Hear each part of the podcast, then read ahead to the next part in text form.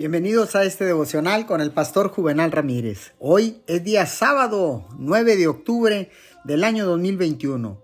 La palabra de Dios dice en 2 de Corintios 9:7. Cada uno debe dar según lo que haya decidido en su corazón, no de mala gana ni por obligación, porque Dios ama al dador alegre. Uno de los gozos más grandes en la vida es ser generoso, dando lo que podamos siempre que podamos y eso no solo significa dar dinero, podemos dar ánimo, tiempo, perdón, ayuda, comida al desvalido, etcétera, etcétera.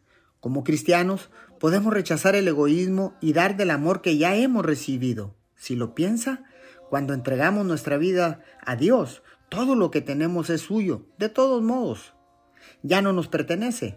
Deberíamos dar generosamente de nuestros recursos de la manera en que Dios nos guía. En su momento de oración, pídale a Dios que le ayude a dar alegremente.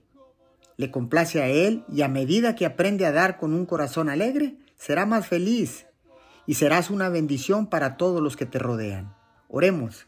Señor, ahora entiendo que dar alegremente no es una obligación, sino es una oportunidad para ser de bendición, porque tu palabra dice y te bendeciré y serás de bendición. Te damos gracias en el nombre de Jesús.